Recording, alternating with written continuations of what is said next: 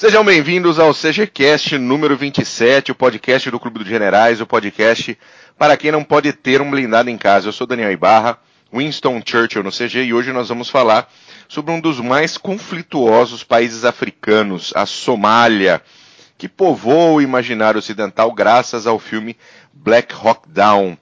Comigo sempre ele, o grande nariz de São José de Santa Catarina, Glênio Madruga, nosso Mackensen. Bem-vindo, Mac. Saudações cavalarianas a todos os nossos ouvintes, obrigado por estarem de novo conosco. E caso você seja ouvinte novo, dá uma olhadinha nos episódios antigos no, no nosso site, clubedegenerais.org, seja bem-vindo. É isso aí, você pode encontrar o CG na web pelo clubedogenerais.org, no Facebook pelo Generais e também no Twitter, arroba Clube Generais. Tem e-mail também, né, Mac? Tem e-mail, contato arroba clubedosgenerais.org. Podem escrever, criticar, dar sugestões, mandar o que vocês gostariam de ver como pauta do CGCast, do PHM. Tem um assunto que vocês querem ouvir mais um pouco, querem pegar alguma curiosidade, um negócio, dá aquela fuçadinha, estilo Clube dos Generais, manda pra gente que a gente prepara uma pauta e bota pra gravação aqui para vocês. Maravilha. Conosco, como sempre, a Caractere Revisões. Se você quer deixar o seu sua tese de mestrado, se você quiser fazer algo extremamente profissional, fala com a Caractere Revisões, está lá no Facebook, facebook.com.br Caractere Revisões, e a Neo Internet, a sua melhor solução web, neointernet.com.br. Mas o nosso convidado de hoje, ele já apareceu em tanto CGCast que é até difícil de contar. Ele já foi nosso parceiro de mesa, é o professor de Relações Internacionais, um dos principais estudiosos da história militar nesse país professor Marco Túlio Freitas, nosso Guy Simmons. Bem-vindo ao Canadá. É uma honra falar com vocês aqui e obrigado pelo título. é, pois é, obrigado pelo título. Às vezes até eu é até complicado falar de mim, mas mas eu sou foda. Não, né? Eu sou foda, não. Às vezes você sabe como é que é, né? Acorda um dia, pensando assim, não, eu sou eu sou uma imitação barata de qualquer um, mas enfim, vamos lá. então tá bom. Mac, curiosidades Oi. da história militar. Positivo. Hoje a gente vai falar de franceses se rendendo. Não, mas não isso, que isso não é curiosidade, isso é normal. É, não é bem uma curiosidade, mas essa essa compensa, compensa a gente comentar aqui. Tá. Para situar, né, a doutrina Monroe entrou em vigor em 1823, basicamente pregava a América para os americanos, ou nas palavras do próprio presidente James Monroe, os continentes americanos, em virtude da condição livre e independente que adquiriram e conservam, não podem mais ser considerados no futuro como suscetíveis de colonização por nenhuma potência europeia. Tudo indo mais ou menos bem até que estourou a Guerra Civil Americana em 1861 e a França viu uma excelente oportunidade para invadir o México. Durante a progressão dessa campanha, uma fração da legião estrangeira ficou encarregada de garantir a chegada de suprimentos para os franceses que travariam a Batalha de Puebla em maio de 62. Ainda que somente 65 desses legionários não estivessem quase morrendo de caganeira, eles resolveram que era efetivo o suficiente e partiram para cumprir a missão. Porra, é comida mexicana para legionário, é claro que vai dar ruim. Óbvio. É, continua. No caminho para lá, eles resolveram fazer alto numa localidade chamada Palo Verde, onde foram encontrados pela cavalaria mexicana. Como legionários não são qualquer infantaria fubanga por aí, eles retraíram organizadamente até uma pousadinha na cidade de Camarón, onde organizaram um ponto defensivo mais decente. Como de costume, né, a cavalaria é prenúncio de confronto, e os mexicanos atacaram esses 65 franceses com cerca de 1.200 infantes e 800 cavalarianos. Estamos falando aí de 2.000 contra 65. Ah, tá bom, né? Bom, bom ratio, né? É, pô, pois é. 11 horas de confronto, cara. Os legionários mataram ou feriram 600 militares mexicanos. E o comandante das tropas atacantes solicitou uma trégua para negociação. E só encontrou dois legionários para negociar. O resto ou estava muito mal ou já tinha morrido. Puta que eu Após intim... É, pois é. E Jim Gavin aprova essa seu curiosidade. É, então. Após ele fazer intimação desses dois legionários ali. Esses legionários ainda fizeram exigências, cara. Eles queriam passe imediato e irrestrito para o retorno deles próprios, dos seus feridos em estado grave e do capitão morto. Direito a permanecer com as suas armas no, na, na saída, na retirada, e ainda permanecer com a sua bandeira regimental. Por respeito a esses legionários, o comandante mexicano aceitou os termos da rendição. Então, aceitou a rendição, ok, pode ir embora, tranquilo. É, mas ainda a gente francês, rende né? vocês, né? Legião francesa. Tem, tem o seu mérito, né? A Legião tem, tem o seu não, mérito. Legião, a gente tem que conversar é mais sobre Legião estrangeira. Entendeu? Legião é, é Legião. isso aí. É, mas, a infantaria do jogo. Tem que fazer uma aí, né? Que aqui não é, não é somente franceses. A Legião, a Legião Estrangeira Francesa ela só carrega a etiqueta francesa. Na verdade, o efetivo era composto por sua maioria de holandeses. Né? Sim, sim, até tinha, principalmente oficiais, né? Oficiais costumam ser franceses na Legião, mas o, o grosso da tropa é de fora. É, então eram holandeses. Se eu não me engano, se não me falha a memória, eram holandeses oriundo, holandeses ou sul-africanos oriundo da Guerra do Bois. Olha aí, que maravilha. Que coisa, hein? Ah, beleza, muito boa curiosidade, Mac. Gostosinho, né? Gostosinho, gostosinho. É cremoso. cremoso, cremoso. Mas vamos falar efetivamente sobre Somália. A história da Somália ela é uma história muito rica. A região é habitada há mais de 10 mil anos e não dá para fazer um CGCast com toda a história da Somália. Né? E a gente quer, na verdade, fechar dentro de um, de um, de um ciclo que é a partir do final do século XIX e século XX, né? para a gente poder discutir melhor essa questão da Somália, que está inclusive em voga esses últimos tempos devido aos ataques terroristas. Uh, mas, meu querido Kanuki, como é que a gente pode entender, por exemplo, a presença europeia na região até a independência da Somália em 1960? Pois é, é, hoje o Brasil, é, ultimamente o Facebook descobriu que existem pessoas na Somália, né? é, mais ou menos isso.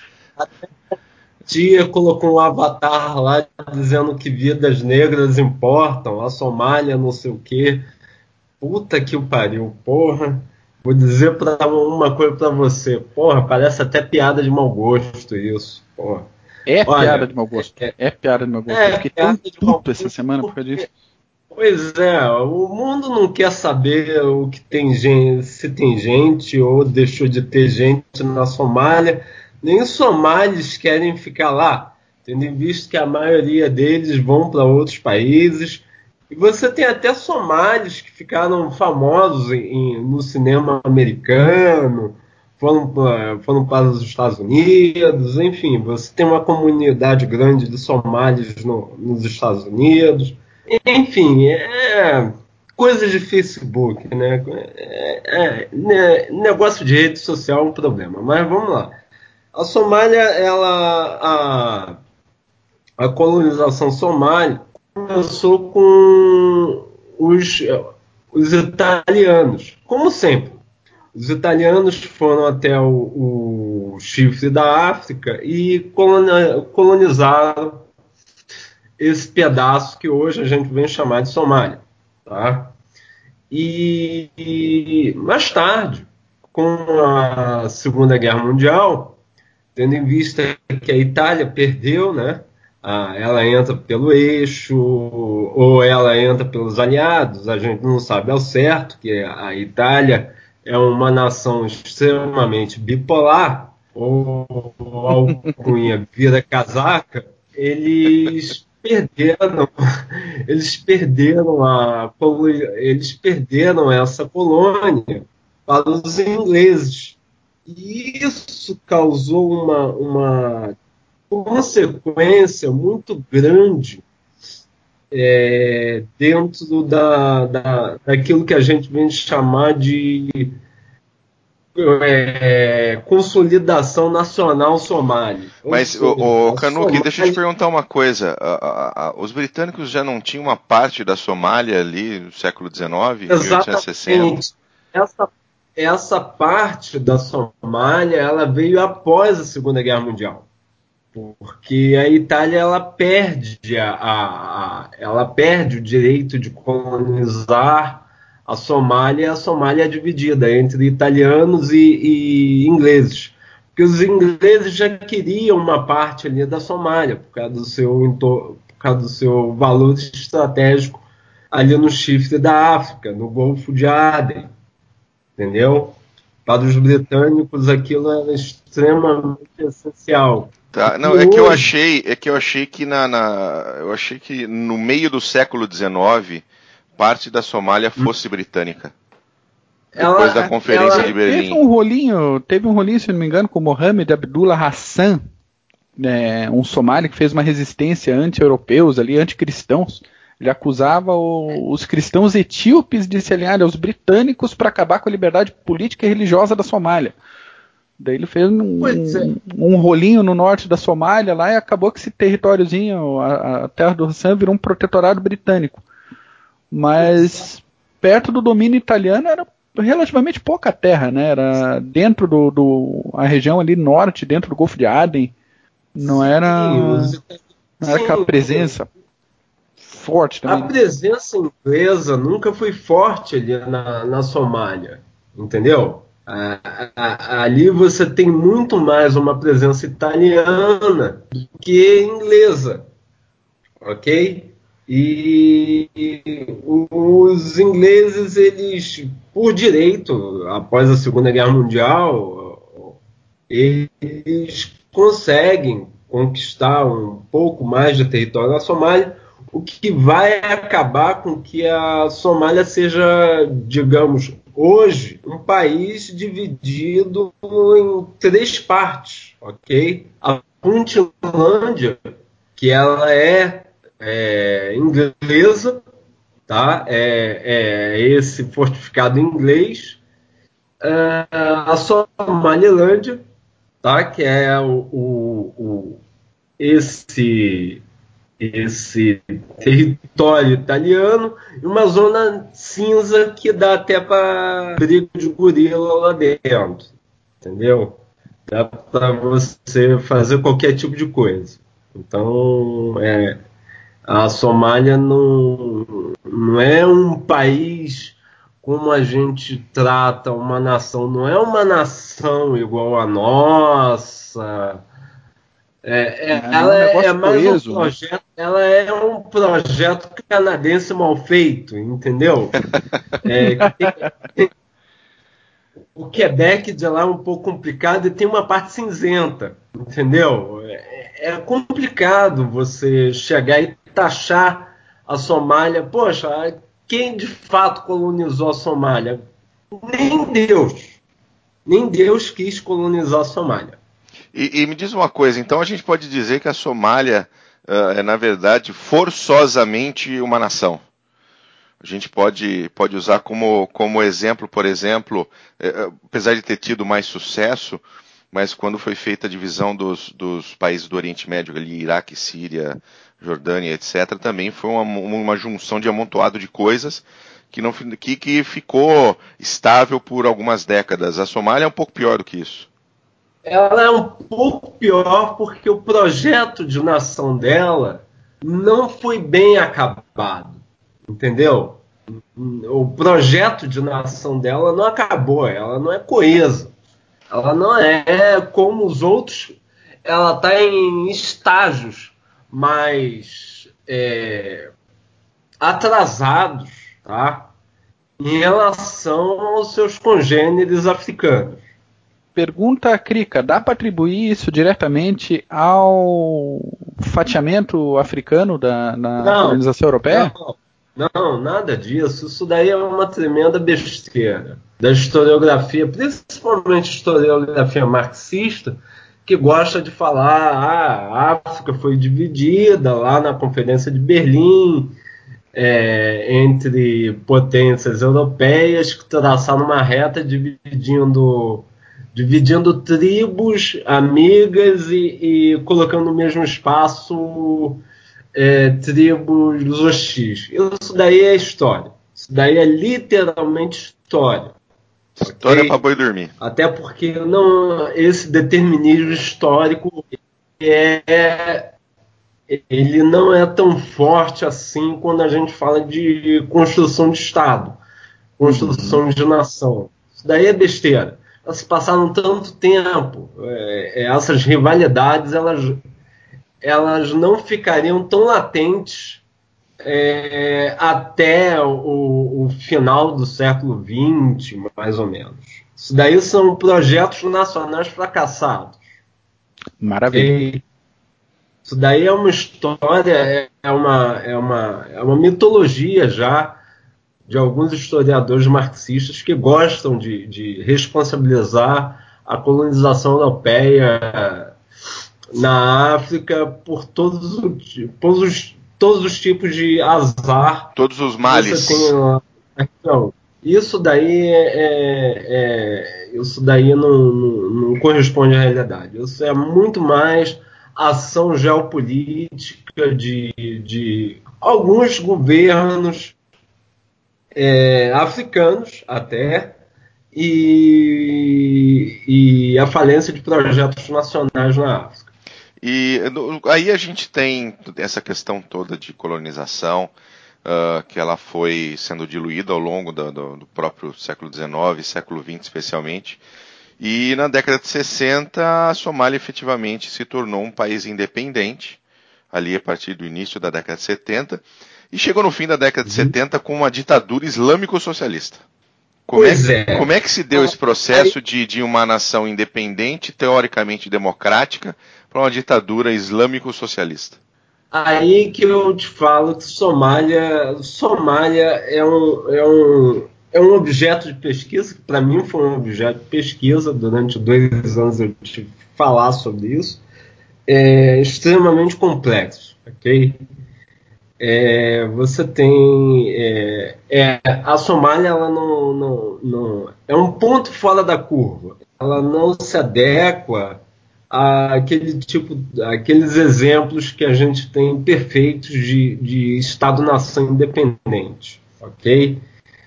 A, a Somália, ela, ela, por esse fato de não ser coesa, nunca foi, ela nunca foi coesa, ela, após a independência, é, é, liderada não por uma luta contra os europeus, e sim em si uma independência liderada pelas, pelo Departamento de Descolonização das Nações Unidas, ela acaba sendo, sendo uma região dominada por, uma, por um mix de ideias que naquele tempo fazia algum tipo de sucesso, que seria essa convergência entre socialismo e ideias islâmicas.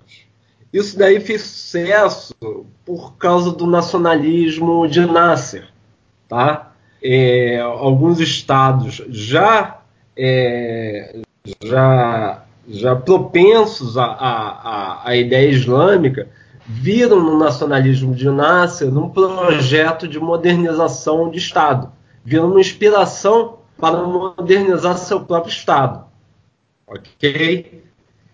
E com isso, com a própria interferência do socialismo dentro do projeto de Nasser, a, aqueles que tomavam esse, esse, esse projeto como exemplo acabam por linha adquirindo esse combo, esse lanchão do McDonald's, que é nacionalismo árabe com socialismo.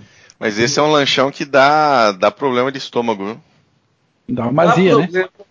Dá problema demais porque a Etiópia, ao lado, a Etiópia e a Etiópia e a Eritreia ao lado da Somália, ela muito mais a Eritreia ao lado da Somália, ela é, já era um parceiro em contexto dos soviéticos, entendeu? Então na, na, na tabela, na, na, na, na na, assim, na, na, na, tabela entre quem são os meus amigos de Moscou, é, a Eritreia sempre ficava à frente da Somália. E a Somália começa a ter problema exatamente por causa disso. Como quem que, naquela amiga, região do chifre ali, o, o, Simons, quem que se alinhava aos Estados Unidos? Olha, você tem no chifre, no chifre mesmo, você tem poucos países alinhados aos, Estados Unidos, tá? a Washington. A Etiópia era uma delas. Tá? A Etiópia era uma delas. Porque não há um alinhamento, um alinhamento. É, uma coisa que eu sempre falo com os meus alunos é o seguinte: a África é um pouco complicada, porque não há um alinhamento 100%, entendeu?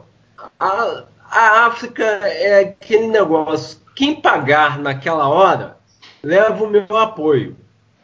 É, vamos é, dizer que achei, é bem pragmático, eu achei né? Estranho, eu achei estranho quando eu estava lendo esse pedaço, que lá estava a União Soviética financiando uh, um pouco a Etiópia, também dando aquela ajudinha financeira ali para a Somália. Aí o pessoal da Somália resolve é, reanexar a região de, de Ogaden ali da Etiópia, Fazer né? a grande Somália. Isso aí, fazer a grande Somália perfeitamente. E daí a União Soviética mandou um foda-se para Somália e mandou até cubano para Etiópia para empurrar os somalis de volta. Foi. E daí, nesse susto, a Somália, ah, ok, vamos para os Estados Unidos então. É, esse inclusive é, é o próximo ponto, né, desse... Dos Yankees, é. esses países esses países que não têm um projeto de nação bem feito e, e, suas orientações são determinadas pelo ditador de hoje, como hoje é, é dia 22 de outubro, né?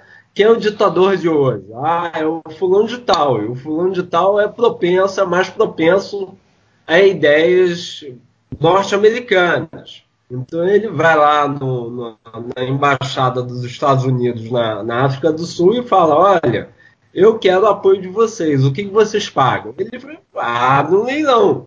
Como os americanos é, é, é, queriam naquela, naquele momento é, é, quantidade de aliados, né, não qualidade para eles tanto faz. Eles entregaram alguns poucos materiais, de, materiais militares aos somalis e vão para a guerra. Já que vocês estão contra os soviéticos agora, estão contra os aliados soviéticos, vocês estão a meu favor.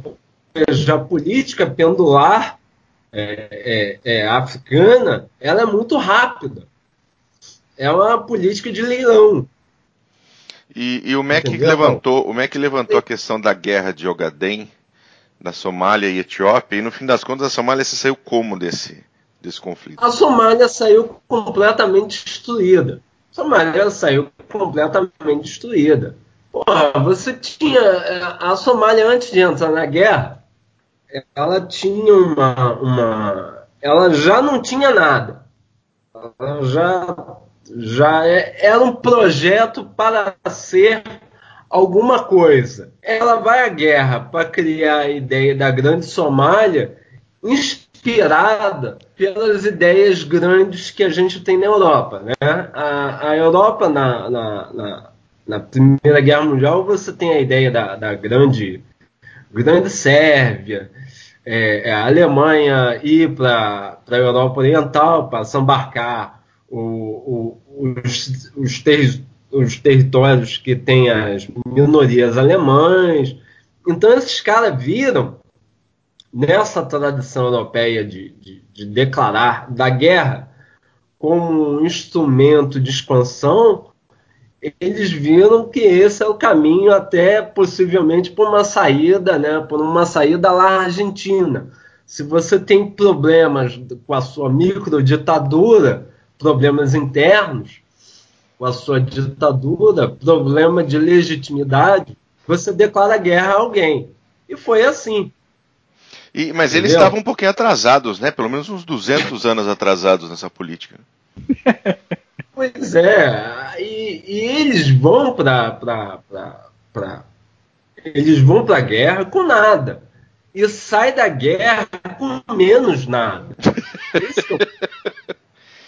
que dureza. E o menos nada e o menos nada deles é, é essencial para explicar como a Somália implode. Mas é aquele negócio, a, a Somália ela iria implodir de um jeito ou de outro. Porque o que, que acontece? Se você ir à Puntlândia, por exemplo, hoje, que é a parte britânica que foi colonizada pela Somália, ela tem moeda própria, ela tem constituição, ela não tem problema com terrorista, é um paraíso turístico.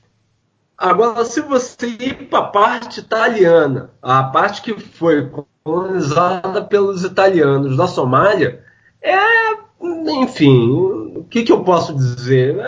É uma zona cinzenta que até briga de gorila você tem, entendeu? É completamente conturbada.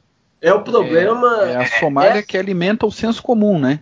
Pobreza, fome, é, corrupção. É a Somália que tem, tem problema com, com imposição de Estado, que não existe Estado. Então, a, a, por exemplo, a, a, parte, a parte inglesa da Somália sempre deu certo. A parte italiana da Somália que sempre foi extremamente complicada. E essas partes, elas nunca, nunca chegaram, nunca houve de fato uma coesão, nunca houve um país com, du com duas espécies de projetos. Entendeu? Pois é, a, a, até a gente tem um ponto mais para frente sobre pirataria, e isso é muito claro, né? Essa diferença da, das ações de pirataria no, na região influenciada pela Inglaterra e na região influenciada pela Itália. Tá, mas a, uma, uma, é, dúvida é, que me veio pesado, aqui assim. agora é, é, com relação. Você comentou da Pontilândia, você comentou da, da Somalilândia e, e, comentou que a Pontilândia tem, tem um, vamos dizer, uma coesão e uma estabilidade muito maior, mas e como, como isso convive com o restante do país? Ou a Pontilândia ela já é um, um algo separado da Somália?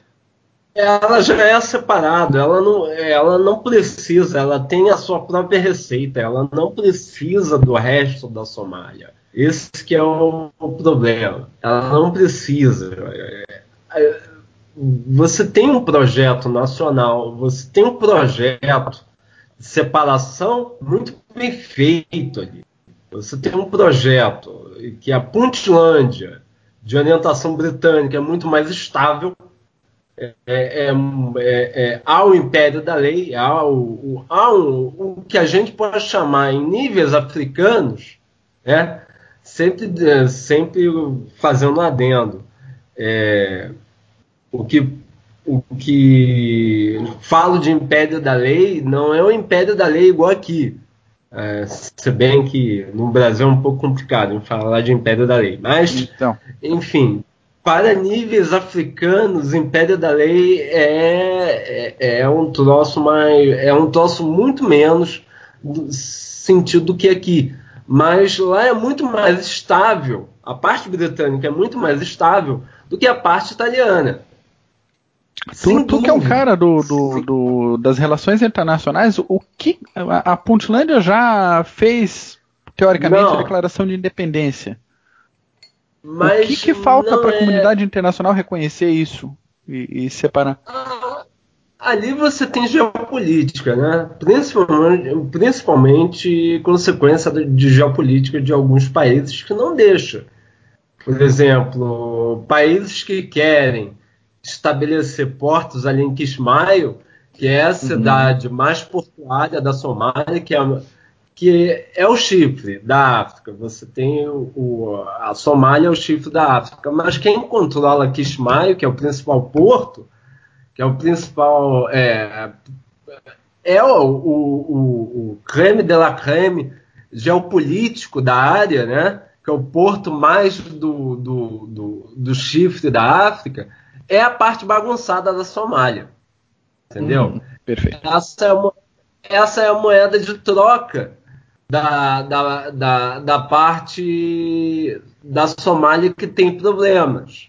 Que ela pode chegar assim: olha, eu não quero que a comunidade internacional reconheça a parte britânica do meu país. Em troca disso, eu posso até pensar em Kismayo de, de, de portos abertos. Entendeu? Ser uma cidade aberta se vocês não reconhecerem esse pedaço como um país à, à parte. E isso acontece. Isso Entendi. Acontece. Entendi. Positivo. Mas uh, andando um pouquinho para frente agora, a gente viu, a gente comentou aqui sobre o apoio americano, apoio soviético, nesse vai e vem, nesse pragmatismo, entre aspas, uh, na Somália. E quando os Estados Unidos, na década de 80, retiram o apoio ao, ao ditador, vamos dizer assim, do, do local, o Siad Barre, uh, você tem, você começa a eclosão de uma guerra civil. Não uma eclosão, né? Mas você começa ali o nascimento da guerra civil que estourou em 91. Fala um pouquinho desse, é. desse caso, Simões. O que acontece? A, a Somália, ela, a Somália, depois do, do fim da Guerra Fria, ela passa a ser uma zona de, de ação do governo libanês. Libanês não, é, do governo da Líbia, ok? É, libanês, meu Deus do céu, libanês. Líbio, Líbio. Li, é, Líbio. é, Líbio, meu Deus do céu, é, é de manhã, esse negócio é, de, de, é. de, manhã é um pouco complicado para mim. É, o governo líbio. É o governo líbio ele, ele começa a, como sempre, a querer a brincar de geopolítica na região. E começa a fornecer armas para o governo de Siad Barre se manter. Ok? Uhum. Aí. Só que há um problema. Você tem um fluxo muito grande de islâmicos entrando nessa região e começando a minar a começando a minar aquilo que a gente poderia chamar de exército somali que tinha sua que tinha sua lealdade com o Sead Barre, ok? Então você já tem duas facções ali. Você tem uma de orientação islâmica e depois você, você já tem uma que é a orientação do governo, do governo socialista barra islâmico. Ok? Que deixou de receber dinheiro e está começando a falir. Pois é, é, uma coisa que eu tenho que ressaltar é o seguinte: essa, esses islâmicos radicais, que a gente pode chamar de radicais, eles são contrários a essa orientação, essa convergência entre socialismo e islâmico, tá? islamismo. Eles são, sempre foram contrários. Um por causa de uma coisa bastante, bastante singela, que é a questão do Afeganistão a União Soviética ataca o Afeganistão para, para esses radicais islâmicos, e isso daí foi extremamente prejudicial a essa convergência, a essa, a essa ligação do islamismo com o socialismo.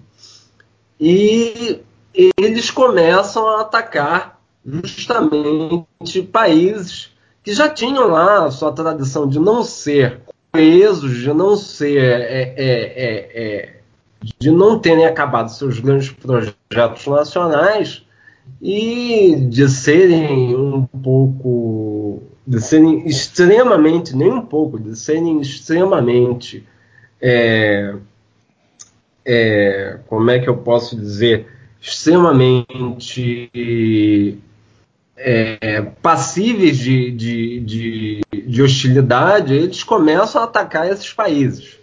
Um deles é a Somália. Então você. Aí é só financiar os warlords locais aí deixar o pau comer, né? Exato.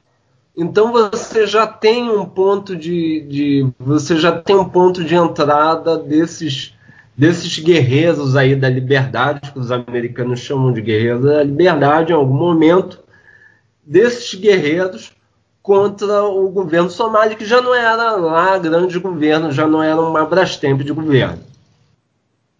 Pois é, ainda tem aquele caso do, do Siad Barre ter moído o carro dele atrás de um ônibus, ficar todo quebrado. Então, pouco de, de, legitimidade que tinha ainda vai para o vice, que vai para o presidente da Câmara. Olha só. Olha só. Eu, eu, vou te explicar uma coisa. É, qual é a grande obra do governo de Siad Barre? A grande obra do governo de Siad Barre é uma avenida de 4 quilômetros chamada Lenin. É uma avenida asfaltada, que é a única avenida asfaltada daquela região. É a grande obra dele. Acabou. Ou seja, é uma região. É, é uma região extremamente pobre e que em algum momento você não tem, você não tem governo.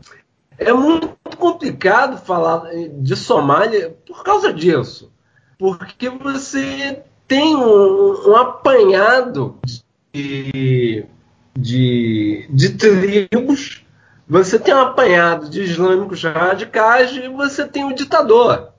Entendeu? E o, o ditador ele não tem capacidade suficiente de fazer é, é, fazer de fazer valer a sua palavra. Porque ele acaba só abrindo tem... porta para o próximo ditador, né? Pois é, ele ainda declara guerra contra um Estado muito mais avançado do que ele. Ele perde essa guerra. E quando ele perde essa guerra, ele perde consigo a possibilidade de de transformar esse, essa, é, essa região, esse, essa colcha de retalho, em possivelmente um lençol mal acabado. Mas ele, ele, com essa guerra, ele deixa de transformar a Somália em algo coeso, em algo, em um projeto no futuro para ser algo coeso. Então, é um país que é extremamente dividido. Então você só tem problemas ali. Você não tem solução. Ok? E aí, só tem problema. É, e aí a gente entra em guerra civil e depois a gente tem as missões Unosom 1 e Unosom 2. Fala um pouquinho desses, dessas duas missões das Nações Unidas, Simondos. Pois é, é, é, você tem a, a, o que, que acontece? O que acontece é que é, esse, é, pelo fato da, da, da Somália ela ter essa ligação tribal ainda de clãs, você tem um clã que sai da Inglaterra, que faz oposição ao regime de Siad Barre e vai para a Somália. Tá? Olha só, você tem 500 imigrantes um clã que vai à Somália fazer oposição a um governo que a gente poderia chamar de governo estável. O pior, como ele não ganha guerra com a Eritreia, esse governo formado ele deixa de existir e esse clã ele consegue se estabelecer na Somália. Com o final da Guerra Fria, há um aumento de quase 200% de demanda por missões de paz. guerras civis eclodem é, é, na África quase por inteiro. Só em países mais, digamos, mais fortes, estrito senso, como África do Sul, como Moçambique e Angola, só em países mais robustos que mesmo tendo operações de paz, eles conseguem valer o império da lei. A esses países que eram projeto alguma coisa, eles desabam. Que é aquela orientação geopolítica da Guerra Fria de você ser amigo dos Estados Unidos, arrumar um bocadinho e depois você ser amigo dos soviéticos, arrumar outro bocadinho, acabou. A fonte de dinheiro acabou. A fonte de recursos acabou. Então o pau começa a comer de uma forma com que no final da década de, de 80 a Somália entra em frangalhos. Então, o que, que acontece? O mundo ocidental passa a tentar resolver esse problema é, com as Nações Unidas. Ok? Pense bem. É, nós temos é, um americano comum está lá comendo a sua janta, ou seja, seus 15 hambúrgueres e suas 20 cervejas. De repente, ele está vendo na CNN crianças passando fome. Ele olha para o hambúrguer que está comendo, ele olha para a cerveja que está tomando, está dizendo: Poxa, alguém tem que fazer alguma coisa para parar com isso, né?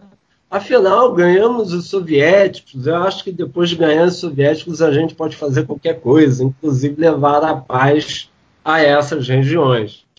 Então, os americanos têm uma falsa percepção de que, através de uma relação, de uma ligação com as Nações Unidas, eles podem consertar aquilo que já nasce errado é no caso a Somália. Somália, gente, não tô, não tô, não tô sendo radical, não tô sendo determinista histórico, mas a Somália não é um país. Ela não será um país por um bom tempo. Ela não se vê como um país. Esse é o grande problema. O problema é a gente pensar a Somália como um Estado. Não é um Estado. Não há uma identidade é. nacional, não é uma coesão, não, nunca houve.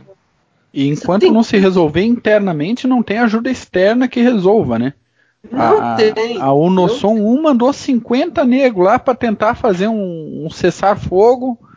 Mandou 50 soldados. Como, como, assim? Manda 50 maluco lá e, e quer que dê jeito na, na guerra civil da Somália, né? É, por exemplo, o que, que acontece é o seguinte: é que ela mandou isso porque era o capítulo 6.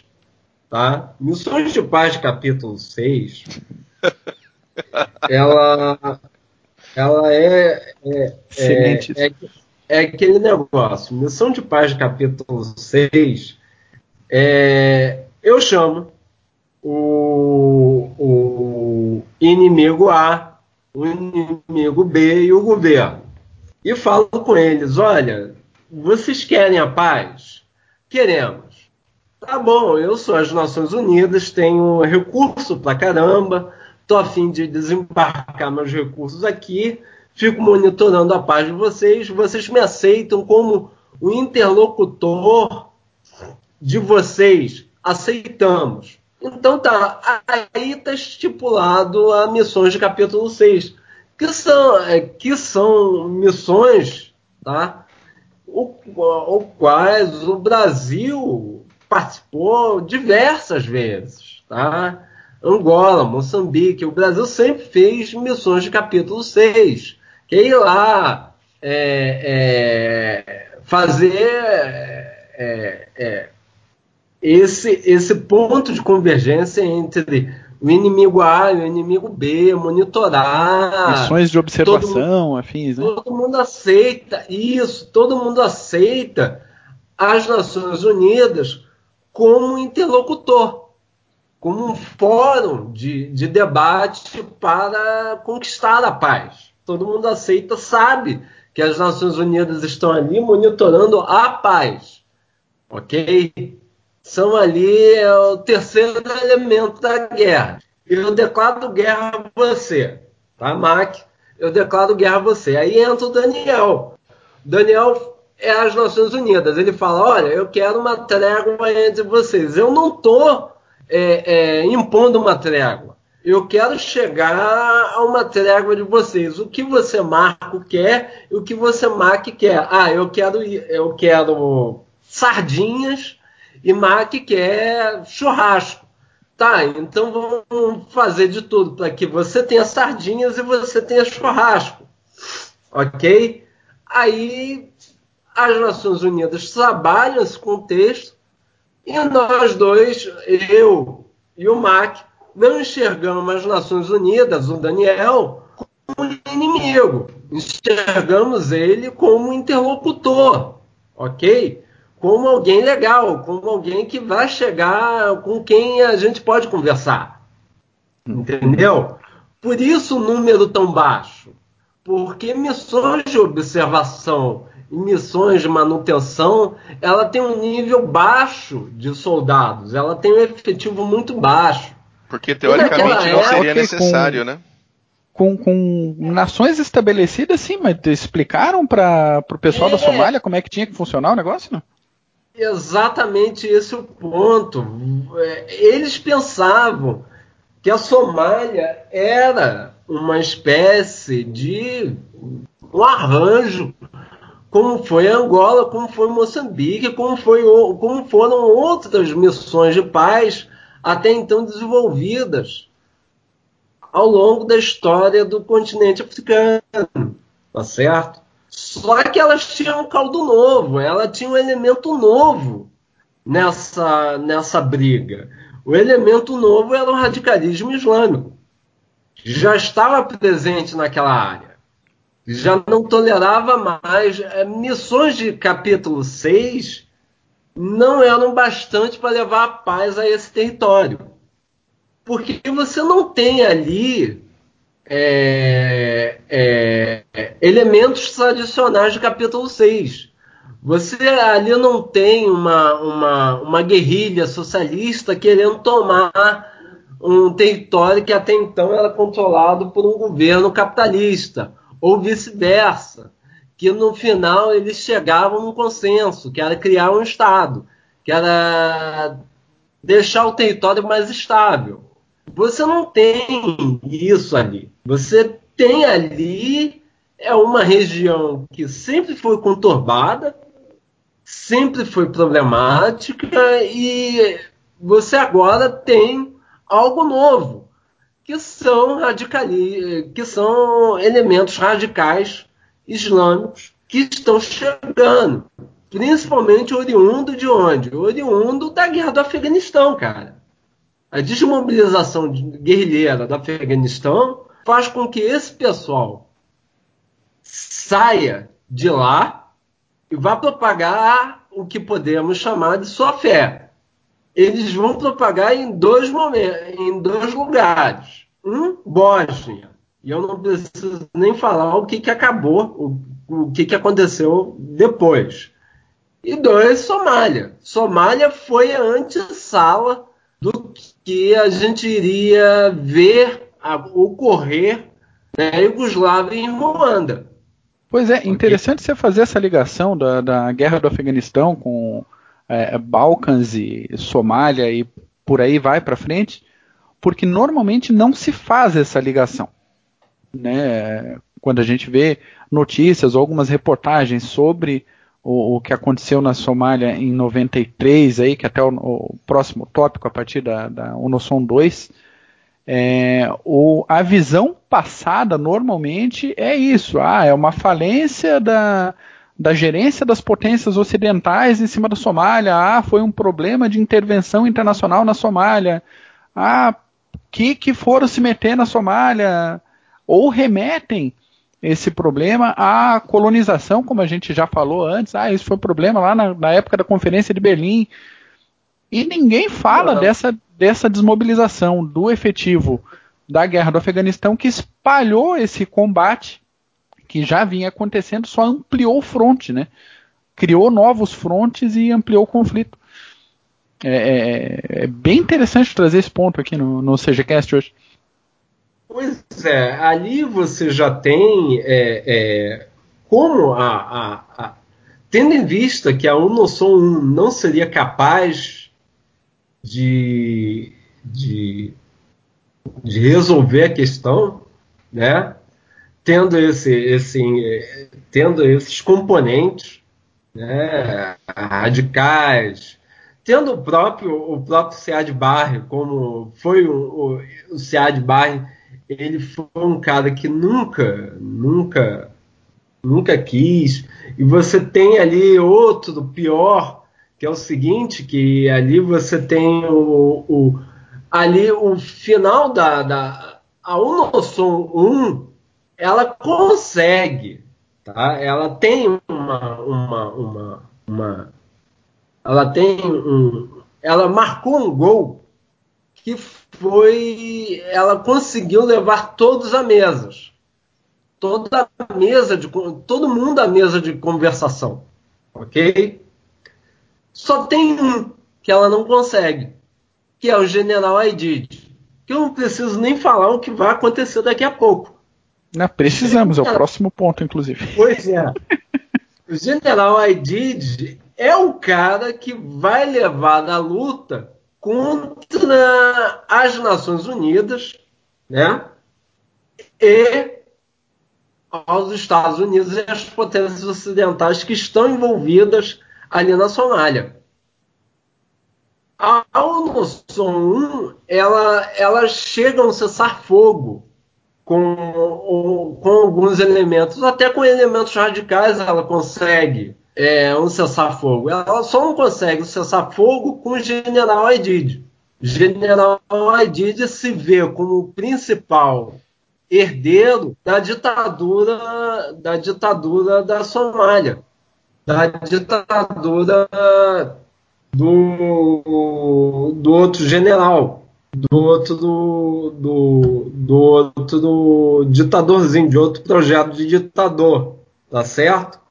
Então você tem ali, você tem ali o, o, o IDID em uma parte, então tendo em vista que o IDID não senta à mesa, as outras partes dizem o seguinte: ah, tá, se ele não aceita o cessar-fogo, que era é, o cessar-fogo é uma é um pré-requisito para uma missão de capítulo 6, para uma missão de, de, de, de manutenção da paz, já que ele não aceita, nós também não aceitaremos. Aí o pau começa a comer novamente. E aí a gente chega na Batalha de Mogadíscio. A gente precisa falar aí a gente disso. Chega, aí a gente chega na, no tesão das Nações Unidas, junto com o tesão norte-americano, que é o seguinte: olha, já que você não resolve o problema, já que ninguém sentou à mesa, já que vocês não querem resolver, nós iremos resolver. Ok? Chama o capítulo 7. Chama o capítulo 7 e diz que é. é chama o é, capítulo 7, é. é ótimo. É muito chama bom. o capítulo 7. Chama o capítulo 7 e declara que a Somália é, é, é ameaça a, a, a, ameaça à integridade internacional. Ok? Vamos levar capítulo 7 para eles, ou seja, vamos levar a guerra para eles. Aí a missão deixa de ser capítulo 6, manutenção da paz, para ser o que? Imposição da paz iremos impor a paz a vocês. Qual é a principal consequência disso? É que os capacetes azuis que antes eram vistos como elementos agregadores para conversação, para o cessar-fogo, eles passam a ser vistos como inimigos. Por todos os clãs e pessoas. Eles conseguiram algo inédito, né? Eles conseguiram unir inimigos. Isso, isso.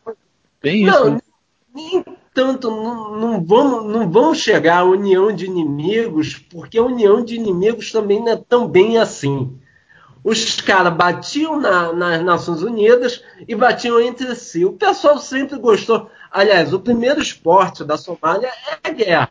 O segundo esporte pode ser o beisebol, pode ser o handball, pode ser qualquer coisa, mas o primeiro é guerra. Daí é fato. Certo? Então, os americanos falam, falam o seguinte: olha, já que, que imposição da paz, já queremos resolver esse problema, porra, vencemos os soviéticos. Né? Vamos declarar UNITAF. Vamos declarar UNITAF. A UNITAF é o quê? A UNITAF é um, um, uma missão militar é, é, comandada pelos Estados Unidos e legitimada pelo Conselho de Segurança para levar a paz, para impor a paz na Somália. Tá? em doses de 5,56 e 7,62. Exatamente. Lembre-se, a Unosom aparece com 50, a Unitaf vai com 38 mil. Ok? O mais legal é, é, o, nome, é o nome da operação. É a Operação Restore Hope. Restaurar a esperança é. com 38 mil homens. 38 mil homens. Pois é. O pior, o pior é que você está ali na conta. É, Lembre-se de uma coisa: você está ali em 92, né? Em 92, digamos que ver a CNN era legal, porque você já tinha o problema dos Balcãs crescendo, você já tem o problema na Somália, ou seja, Ver a CNN em 92 era como você ver o programa do Datena hoje, era só ver sangue. Tinha acabado de acontecer a Guerra do Golfo. É, pois é. É. E a Guerra do Golfo é extremamente essencial para a compreensão norte-americana de que podemos resolver qualquer problema de segurança, junto com as Nações Unidas. Afinal, ganhamos Saddam Hussein. Ok?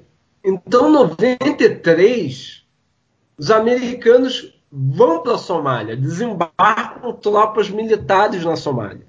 Aí que você tem todo o problema envolvendo o filme Falcão Negro. Aí que você começa. O, o filme em si, aí você pode, tem a possibilidade de fazer um podcast lá do, do Movie, Movie Podcast, Pod of Wars. O filme. É, exato. Pod of Wars. Meu Deus do céu, eu acompanho bem o CG, você deu para perceber isso, né? É, Nem falo nada. É, isso aí, obrigado. Vou mandar a, sua bandeira a, manchada eu, de rosa pro EN, tá? Eu só, só falo disso. o seguinte. É, é, Mackenzie, o meu pedido de general ainda continua, tá? Vai fazer dois anos vai fazer um ano é, aquele negócio. Eu tô levando um bolo para ele no IN que ele vai fazer aniversário. Vai fazer aniversário de um ano. Então eu tenho que tirar foto junto pedido, aquela coisa. Eu espero que até a maioridade, com 18 anos, você tome alguma coisa, né? Tome alguma posição. Mas enfim. É, é, o que, que acontece? Voltando em 93 você tem a, o desembarque, você tem o desembarque lá de forças Rangers, você tem o desembarque de forças especiais em Mogadíscio. Você tem o desembarque desse pessoal todo na Somália, ok? Em termos de Segunda Guerra Mundial, tá, tá para a gente comparar, é, qual era qual era o primeiro teatro mais importante da Segunda Guerra Mundial? Qual era o primeiro teatro americano mais importante? Era o pós-desembarque da, da de Normandia, né? Dia D. E você tinha ali aquela coisa do ventre mole inglês que era invadir a, a Alemanha via Itália, né? Que era o segundo, a Operação Rush, que era o segundo ou terceiro teatro mais importante. É, é, aí vão, vão reclamar, porra, você tá chamando a FEB de, de, de, de não importante, de, de, de acessório. Sim, estou. Porque a gente fez parte de um, de um teatro secundário. A gente não fez parte do teatro principal. O teatro principal foi o desembarque da Normandia. Acabou. Isso é fato. Somália, é, em termos de Segunda Guerra Mundial, para comparar, Somália era o que podemos dizer era a África do Norte. Não era nem o principal nem o secundário, era o terciário. Era a África do Norte, o qual que até Patton perdeu. Tá certo? Essa era a importância da Somália. A Somália era um, um dela ser tão complicada, era um arremedo os americanos acreditavam que a Somália, acreditavam piamente que a Somália era uma espécie de Haiti que falava engraçado. Ok? Então, a, a operação na Somália, ela vai, os elementos militares que desembarcam para lá são elementos, são forças, não é aquilo que podemos chamar de poder americano, poder militar americano Tá? Que o filme ele tem alguns erros, mas ele tem muitos acertos. Um desses acertos é quando o almirante chega e fala: Não, a gente tem que pedir alguns equipamentos para Washington. Aí vira um, um imediato dele e fala: Olha, Washington negou todos eles. Por quê? Porque é um, um teatro terciário, ok? Não é o principal. Então. Mas e a operação em si, Kanuki? A operação em si. A operação em si. Ela começa com um grande erro. É o seguinte. É, eu estudei a, a, toda, toda dissertação sobre a Somália ela tinha que bater no Falcão Negro, na queda do Falcão Negro, né? Por causa do maldito filme é, o que, que acontece? A doutrina americana de, de, de uso, de utilização de helicópteros determinava, por razões de Guerra Fria, determinava que o, o, o Falcão Negro ele tinha que voar baixo, tá? ele não podia voar alto por razões de Guerra Fria, ok? Por razões de Guerra Fria. Em 93, essa doutrina ela não está atualizada, ou seja, os americanos quando botam Falcão Negro para sobrevoar na Somália, eles estão voando baixo, eles não estão voando alto, eles não estão voando numa altitude boa, uma altitude longe dos RPGs. Por, okay. por, isso a importância do pessoal do 160 SOAR, né? O pessoal e treinado para vá à noite, colado, raspando a barriga no chão, vai rápido e volta rápido. Só que isso tem um problema. Qual é o problema? A Somália, como vocês puderam observar, a Somália não é um país rico. Toda vez que sobrevoava um falcão negro, o telhado da casa dos outros voava junto.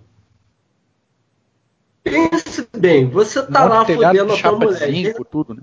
Exato, você tá lá fudendo a sua mulher. E de repente passa o helicóptero, tira a porra do telhado. Aí você fica puto. Um, você não terminou de fuder a sua mulher. Dois, porra, além disso, arrancaram a porra do telhado da, do teu barraco. o cara vai ficar isso, puto. E com isso ele passa a ficar puto com quem? com os americanos, é claro. Ou seja, essa ideia de voar baixo, com a barriga raspando, é uma péssima ideia para agregar é, é, é, corações e mentes, coisa que a gente vai, vai conversar lá em 2001 no Afeganistão. Apoio popular. Entendeu? A população vai contra os americanos exatamente por causa disso. Porque toda vez que sobrevoava porra do Falcão Negro, o telhado dos outros sobrevoava junto. Que é um arrancavam... baita do helicóptero, para quem já viu pessoalmente, um negócio bem, é, é intimidador, assim, ele é enorme. Né? Pois é, pois é. Exatamente, mas ele sobrevoa abaixo por uma razão doutrinária. Porque, é, é, como eu disse, ele lá na Guerra Fria, lá com a possível batalha contra os soviéticos, é, esse Falcão Negro seria utilizado dessa maneira. Quando eles foram para missões de paz, tá? que aí eles passam a, a orientação básica é o seguinte, ó, operação, essa operação de paz não é tão de paz assim, são operações de capítulo 7, então vocês podem utilizar alguns elementos que a gente poderia, que a gente utiliza em caso de guerra. Então foi essa percepção de que aquela missão de paz seria guerra, então a gente pode utilizar todos os elementos, todas as ferramentas que utilizaríamos em caso de combate, nesse caso. E uma coisa que, que me incomoda um pouco, claro que, que a gente está falando com distanciamento de tempo, tudo vendo tudo que aconteceu. Mas ah, o, o, fato de seguir exatamente a mesma cartilha em todas as missões, que a, que a, que a missão que deu ruim ali em 3, 3 para 4 de outubro de 93, é, era feita, o modelo de missão era feito tão igual, com tanta frequência, para pegar gente diferente, que os americanos acabaram treinando os somálios no modo operacional. Né? Daí você voa helicóptero baixo, fazendo um tipo de operação padrão, à vista de todo mundo. Pois é, é, qualquer clã minimamente interessado aprende você, como é que o negócio funciona, né? Você tem uma, uma, uma, uma, uma preparação que é a seguinte: se de um lado você tem soldados tá, agindo com cartilha da Guerra Fria, do outro, como eu disse, você tem guerrilheiros que lutaram no Afeganistão, cara. Sim. Os caras os caras descobriram o seguinte: de tanto, de tanto abater hindi lá no Afeganistão, eles descobriram que se você pegar o RPG, tá? O RPG é, diversas vezes na minha, isso foi até abro um espaço até aqui para falar. É, foi problemático na minha orientação falar sobre RPG, porque muitas vezes a, a, os meus orientadores pensavam que RPG que eu estava falando era o jogo. Tá? Oh, meu Deus do céu. Pois é. É complicado falar de guerra aqui no Brasil, principalmente dentro da academia. Então, RPG eles pensavam que era jogo e não lança-rojão. Pois bem, essa parte feito já fechado, isso, essa tristeza já passou para trás. Quem lê a minha dissertação vê que tem uma nota de pé de página enorme, quase uma folha, descrevendo o que é o RPG, exatamente por causa disso. Porque chegou no momento que eles pensavam que RPG era jogo. Mas eu tinha que explicar que não era, era um lança-rojão. Mas vamos lá. A guerra pegando o pessoal jogando dado em cima do telhado. É isso aí, faz sentido a interpretação. É. Fim do mundo. Né? Pois é. Pois é. Então o que, que aconteceu? Esses guerrilheiros que vem da, do Afeganistão, eles sabem de uma coisa, e é a seguinte: o, o RPG, quando você dispara, ele lança o, o, o, o projetil, né? Lança lá o, o, o cobre e líquido dele, só que ele tem um deslocamento de ar enorme atrás. Na cartilha soviética, na cartilha soviética, você tem que lançar esse RPG, você só pode lançar o RPG em espaço aberto, ok? Em descampado. Porque faz sentido. Porque a luta europeia é a luta em descampado. Sim. É, sim. É, É, e, e, e, vamos lá colocar em termos uma possível guerra com os Estados Unidos, a luta se daria onde? Num descampado. Não se daria dentro de Stalingrado, não se daria em torno disso. Em torno de, em torno de cidades teriam outros, outras ferramentas que poderiam seriam utilizadas para, abater, para abater o tanque, não um carro de combate, tá?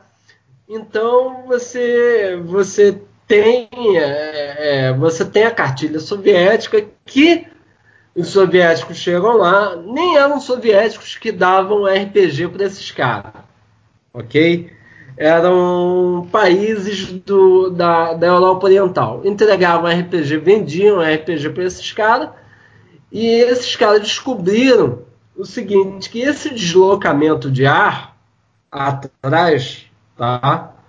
Se você, por exemplo, é, quiser lançar um RPG em um lugar coberto, típico de cidade, ou, é, por exemplo, você nem um telhado, nem precisa ser um telhado, um, uma situação hipotética. Você tem um cara tá no deserto, tá? E você você sabe, o, o helicóptero ele tá voando baixo, né? Tá voando baixo, a barriga é quase no chão. Então, o sujeito, se o sujeito está no deserto, em pé, ele, o helicóptero vê ele à distância. Ah lá, tem um Somali lá com RPG. Pega a ponto .50, pega a, a Gatling, faz a Gatling ligar e limpa o cara. O cara nem vê o helicóptero. Mas a, a Gatling vê o cara, né? Dissolve o cara antes do helicóptero chegar. O, negócio enorme na beirada do helicóptero, uma cadência de tiro assustadora chamada minigun. Minigun. Então você passa a Gatling no cara, que o cara nem vê o helicóptero, nem tem chance de ver o helicóptero. Ele só vê o barulho da, das balas chegando. Então o que eles descobriram? Eles descobriram o seguinte: que se você fizer um buraco no deserto, um buraco, é, você tem como lançar o RPG. Entendeu?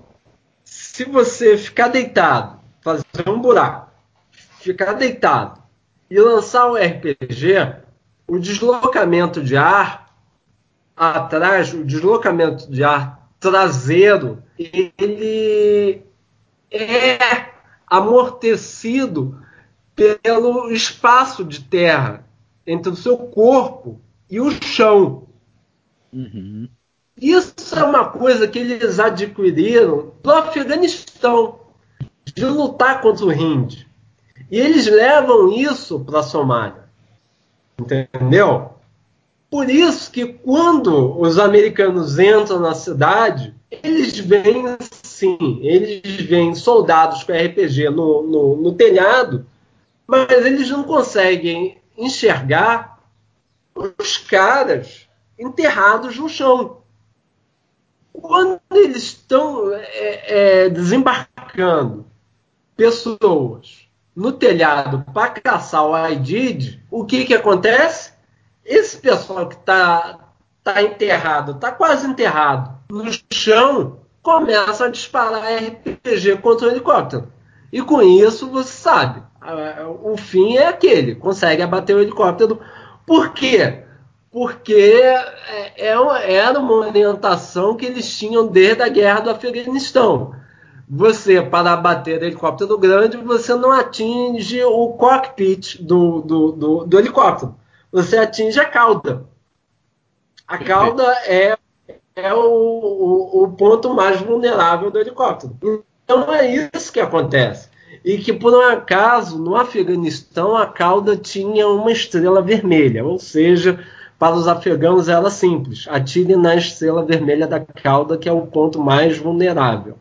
Então, você atingiu o RPG na cauda, a cauda começava a rotear o helicóptero, o helicóptero caía no chão, depois caía no chão, pronto. Você pode fazer o que você quiser, arrastar o soldado, fazer o que você quiser. E, e Aliás, descrição precisa desse spin da queda e do que aconteceu depois ah. em livros como o Black Hawk Down do Mark Bowden, que a gente vai comentar mais para frente ali. Uhum. É, e, e o, o, Simons, mas a gente teve, a gente teve esse momento do, do da operação de, de, tentativa de abdução do, do CID e os helicópteros caíram e alguns elementos uh, foram até capturados que eram parte da estratégia, uh, mas no final das contas tudo ficou parecendo uma grande derrota americana, uma vitória de pirro, né? Desse, desse episódio em si. Olha só, foi uma. Foi uma é, o grande problema que envolve, que faz com que a, a operação seja aprovada pelo Conselho de Segurança, é que o Conselho de Segurança ele tem uma péssima ideia, sempre. Que é o seguinte: é, uma coisa que eu tive a oportunidade de conversar com pessoas que participaram da operação, ok? Durante a minha pesquisa. Principalmente elementos franceses, da Legião Estrangeira. Eles me falavam o seguinte: olha, depois que os 15 paquistaneses foram mortos, encurralados e mortos pelo pessoal do AIDID, a gente. É, a, a, o sentimento da operação multinacional era prender o AIDID. E perguntamos àquela, àquele momento, os americanos perguntaram para o Conselho de Segurança o que fazer. O Conselho de Segurança, tomado é, por um sentimento vingativo, ou sei lá o que, é, elabora uma resolução dizendo o seguinte: vocês têm que fazer, vocês têm que levar o IDID à prisão, vocês têm que prender o IDID e a frase, como foi elaborada, foi extremamente crucial para que ferramentas militares fossem empregadas para prender o Aidid. A... É, até fazendo só um, um, um, uma parte aqui, o próprio Asdin, que a gente vai citar daqui a pouco também na, na indicação, ele aponta ah, que, aspas, nós conduziríamos a operação Serpente Gótica, desculpa a tradução direta, em três fases. Primeiro, desdobrar para Mogadiscio e estabelecer uma base. Segundo, ir atrás do Aidid. E terceiro, se não conseguíssemos capturar a Aidid, capturaríamos os seus comandantes. Fecha aspas. Teoricamente é simples, né? Sim, aprovada a resolução, a resolução 840, que, que pegaria, que dava a esses elementos militares da UNITAF a atribuição de prender o IDID, ela colocou numa frase lá, a, o Conselho de Segurança colocou numa frase: utilizem todos os meios necessários para a prisão dele. Isso foi crucial para que a missão tivesse essa robustez militar. É o que a gente chama, dentro da, da, da, dos estudos de operação de paz, essa, essa resolução é o que a gente chama de linha Mogadíscio. É quando a operação deixa de ser, quando a operação de paz deixa de ser é, capítulo 6, capítulo 7, state building, é, é, cessar fogo para elementos de coalizão, elementos de guerra, para transformar as Nações Unidas em um beligerante para impor a paz, para e, e como eu disse, quando é, é, se articula, quando se articula o capítulo 7, as Nações Unidas passa a ser inimiga de todo mundo, passa a ser vista como inimiga de todo mundo, passa a ser vista como elemento beligerante também da, da, da, do conflito. Então, meu amigo, então vamos para a guerra, ok? Então, depois dos 15 peacekeepers mortos lá do, do, do Paquistão, você tem o, o, o, desdobramento dos americanos na região de Mogadishu e você tem esse final todo que o filme demonstra. Não demonstra muito bem, tá? Até porque você tem ali, você tem ali algumas, algumas coisas que foram romantizadas demais. Você tem ali algumas mentiras também, coisas de Hollywood, coisas Hollywood, de War é, é, que mas o filme em si tem muito mais acertos, tem muito mais méritos do que deméritos, tá?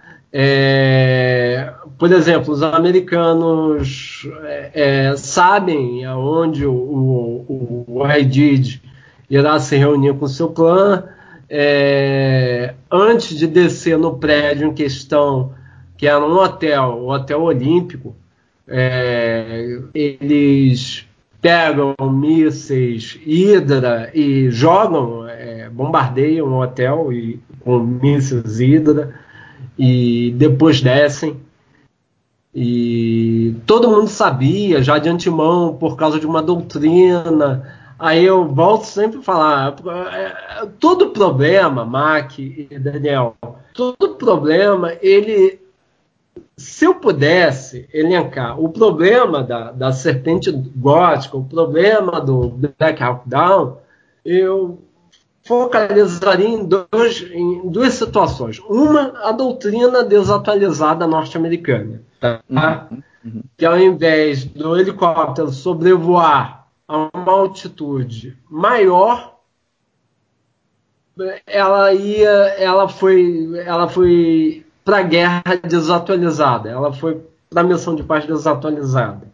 E dois, porque você tinha três cadeias de comando ao mesmo tempo dentro das operações de paz. Você tinha uma cadeia de comando das Nações Unidas, tá? tinha uma cadeia de comando da, dos americanos com os outros elementos militares multinacionais Afinal, como eu mostro, você não tem só americanos lá, você tem tem os paquistaneses, tem aquelas tem aquela, aquelas você tem aquelas nações médias, potências médias, contribuidoras tradicionais para operações de paz do lado das Nações Unidas. Você tem é, nações que são aliadas dos americanos ali na Unitaf você tem outras, outras forças americanas, que são as forças especiais, operando segundo a sua cadeia de comando ligadas ao Fort Bragg, entendeu? Ao Fort Bragg. Então você tem três cadeias de comando operando ao mesmo tempo ali. Ou seja, essa operação na Somália, ela tinha tudo para dar errado. Ela nunca nunca daria certo. E, e, ainda assim o Colin Powell me meteu numa entrevista, né, falando assim, coisas ruins acontecem na guerra. Ninguém fez nada militarmente errado em Mogadíscio, eles só tiveram uma tarde ruim. Ninguém esperava que o número elevado de soldados morresse. 18, 18 é um número elevado. As pessoas não perceberam isso no Vietnã até que o número de mortos atingisse 500 por semana. Fecha aspas, palavras do Colin Powell em entrevista. Yeah. O... Pois é. Fala, fala, Simons. E, e, isso daí era extremamente ruim. Essas três cadeias de comando operando ao mesmo tempo era extremamente ruim. Por quê? Porque através das resoluções, as Nações Unidas entregavam: olha, o seu objetivo é esse, o seu objetivo A é esse, e vamos supor, uma coisa que os franceses falavam muito comigo era o seguinte: poxa, sábado de manhã, é, vamos, sei lá, é, atender a resolução é, 834 das Nações Unidas. Deu algum problema. Deu algum problema na, na, na rua. Tá o tiroteio comendo. A regra de engajamento é qual? A regra de engajamento é você só pode atirar a defesa. Mas peraí, eu não sou tropa das Nações Unidas, eu não estou junto com a UNOSOM 1, eu estou dentro da UNITAF, ou seja, tenho a minha própria regra de engajamento. Aí eu ligo para as Nações Unidas. Poxa, as Nações Unidas não atendem meu telefone, porque as Nações Unidas elas ela está aberta somente é, entre de segunda a sexta, de 10 da manhã até 22 da noite, horário Nova York. Ou seja, chegava no final de semana, eu tenho que ligar para Paris. E Paris falava para mim: olha, senta o pau, cara, senta o dedo, larga o aço. Entendeu? É complicado. É complicado. Mas, Canuck uh, e, e, e Mac, a gente está sem tempo, a gente já passou, acho que estamos quase uma hora e meia já. Uhum, e uhum. a gente precisa dar aquela. fazer aquele, aquele encerramento tradicional. Uh, tem mais coisas para falar, realmente Somália não dá para ficar num, num CGCast só. Ainda tem os, os desdobramentos após a Batalha de Mogadíscio, tem a situação atual, mas a gente vai ter que deixar para um outro dia. Uh, Mac, qual que é a bibliografia de hoje, bem rapidinho? Vamos rapidinho. Livro 1, Seal Team 6, uh, versão e-book Kindle, edição de 2015 em português, 14, 411 páginas do Howard Wasdin. O autor fez parte dos SEALs entre 1983 e 1995, sendo um dos cinco únicos SEALs que participaram da Batalha de Mogadíscio em 93. O livro é interessante, bem interessante, principalmente no trecho que vai do treinamento básico dele até os acontecimentos na Somália. Disso para frente a descrição dele de largar o mundo militar e realizar o grande sonho de virar massagista. Então, esse primeiro pedaço do livro bem, bem interessante. Livro 2, A Batalha de Mogadíscio, da Bertrand, livro de 2010, 328 páginas, de Matt Eversman. O autor era militar dos Rangers e também participou da Batalha de Mogadíscio. O livro é muito bem escrito, flui rápido, nem parece que foi escrito por um Ranger. Muito bom mesmo. Uh, terceiro, Black Hawk Down, tradicional, livro de 2010, 417 páginas, do Mark Bowden. Esse é basicamente o livro que embasou o filme, né? E apesar do filme ser bem bacana, o livro chega a tirar o fôlego às vezes. Então, o, isso porque o autor é jornalista, publicou diversos outros livros na temática militar então é um escritor experiente, sabe respeitar os acontecimentos, imprimir um ritmo necessário de escrita. Então ele economiza algumas descrições e detalha quando necessário. Vale a pena ter na estante. Próximo, In the Company of Heroes, uh, livro de 2004, 481 páginas do Michael Durant. Para quem assistiu o filme, o autor desse livro é aquele piloto do helicóptero Super 64, o segundo helicóptero que se esborracha no chão o piloto quase morreu, foi espancado, carregado pela rua, mantido em cativeiro, é, vendido por um clã, para o clã do Aidid. É um livro um pouquinho mais lento que os anteriores, mas oferece aí para o leitor a narrativa de quem estava fraturado, torturado, escondido, absolutamente na merda, mas que escolheu sobreviver e depois escolheu também contar como é que foi o processo. Baita livro, gente. Baita livro. Grande dica de hoje é essa. Mais um, The Pirates of Somalia Inside Their Hidden World, livro 2011, 320 páginas de Jay Bahadur.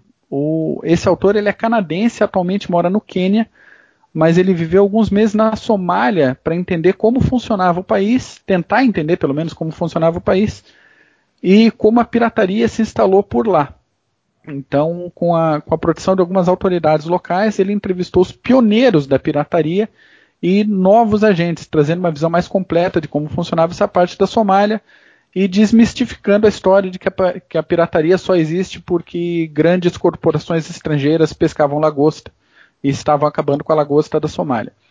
Uh, Para quem quiser mais informação, o autor escreve no site de notícias Somalia Report. Livro sensacional esse, li há pouco tempo, muito bom, vale a pena ir atrás. E o último, In the Hot Zone, One Man, One Year, 20 Wars. Livro 2009 com 370 páginas do Kevin Seitz. O, esse autor ele é jornalista, iniciou a produção jornalística da Yahoo e numa jornada ele cobriu 20 guerras pelo mundo em um, num período de um ano. Eu indico ele aqui porque ele tem alguns capítulos no continente africano e um especificamente sobre a Somália. É um livro bem legal também, vale a pena, baratinho é bom para leitura de final de ano. É isso. Maravilha. Ô, Simon, você tem alguma indicação que você queira fazer? Uma indicação é o que não me falta aqui, né? Passei a dois. A primeira, eu poderia indicar a minha dissertação, mas infelizmente a minha dissertação não está no banco de teses e dissertações da, da CAP-CNPq por razões burocráticas. Né? É, minha dissertação é anterior à criação do banco, então não, não acha minha dissertação lá. Por incrível que pareça, não acha, não, não, não, não tá lá. Enfim, mas vamos lá. É, tem um, um, livro muito bom para entender sobre os aspectos políticos da, das operações de paz, por que na Somália deu problema, por que a, a, a, a a linha Mogadishu é tão importante para quem estuda operações de paz, chamado Democracia pela Força, da Karim Ripel, que foi lançado pela BBX aqui no Brasil. Tá? Eu não sei se esse livro só se encontra em sebo ou se ele teve uma nova teve uma nova edição se ele, ele foi se ele foi relançado eu, faz muito tempo que eu não tenho esse contato eu tenho esse livro ele é muito, ele é muito interessante exatamente por causa disso, porque a, a, a autora ela ela fala quais foram esses por que esses desdobramentos políticos é, é, ao lidar com a, a, a, operação da Somália são tão importantes para a, a compreensão de, de operações posteriores à Somália. Quais operações são essas? Operações na, na, na, do caso da Iugoslávia, operações em Ruanda. Por que a Somália é tão importante? Tá? Para compreender por que a Somália ela, ela identifica, a tese é a seguinte, porque a Somália ela simboliza por causa da derrota, a derrota entre aspas, ou, a vitória de Pirro ocidental, nessa região, ela significa, simboliza o, o, não engajamento ocidental com as operações de paz posteriores. Há uma caída do engajamento, há uma, uma, uma queda na participação desses países que participaram na Somália é, na contribuição de soldados para operações de paz na Somália, exatamente pelos elementos que vimos ao, ao desenrolar dessa missão. Três cadeias de comando, ou a cadeia de comando das Nações enfim, não Legal. são anti-eficientes. Então você tem ela, tem o Kennedy Allard, que é o, o Operações na Somália, lições aprendidas, que está em PDF, lançado pelo Nacional, pela Universidade de Defesa Nacional nos Estados Unidos em 95. É um livro muito importante porque ele pega os aspectos militares é, aprendidos pela missão e que foram incorporados as doutrinas norte-americanas depois. Uma delas, não preciso citar, que é a, a, a de sobrevoo dos helicópteros. Os helicópteros passariam a, a, não sobrevoar tão baixos assim, passariam aí numa, altitude, numa altitude em que a defesa ficaria muito mais ficariam muito mais é, é, defensivos, muito menos expostos a ação de guerrilheiros. Alguma possibilidade de mas, defesa, né, Canuck? É, mas lembre-se, os guerrilheiros sempre acham uma, um, um, jeito. um, jeito. de derrubar helicópteros. Isso daí os israelenses sabem, o, o, o, quem lida com esse pessoal diariamente sabe disso. Então fica aí o alarde e a RPEL como umas duas grandes dicas para aqueles que queiram é, falar, tratar somente sobre os impactos opera da Operação Somália na história, no cômputo da história das operações de paz. E mais uma vez quero agradecer a de vocês. É, é uma honra falar sobre a Somália, falar sobre esse, esse ponto tão complexo a Somália, que não pode ser somente um avatar, somente uma modinha de internet. Muito mais complexo que isso. Beleza. Maravilha, Canuque. A gente agradece. Aliás, depois vamos colocar a tua dissertação no site do CG. Se ela não está tá lá no CAPS, a gente bota no site do CG e dá o devido é. destaque. A gente dá um jeito de ficar online. É isso aí. A gente pois dá um jeito é, de ficar online, é, não se preocupe. Mas, Mac, obrigado pela sua participação, como sempre. Canuque, mais uma vez, a gente precisava de umas quatro horas para falar disso. E você tem muita informação para dar. Não, não precisa de quatro horas, não. Eu precisava de algumas cervejas, algum uísque, claro, para falar sobre isso. E principalmente para falar sobre todos os clãs. Porque são 42 clãs. É foda. Para ser mais 42 clãs. Então, isso a Inglaterra, ao invés de mandar para o Canadá, não. A Inglaterra fica mandando essas porra. É, é, fica mandando essas merda, mas enfim, fica fazendo com que a gente seja é, é, é, é, vizinho de Estados Unidos, de México, essas porra. enfim.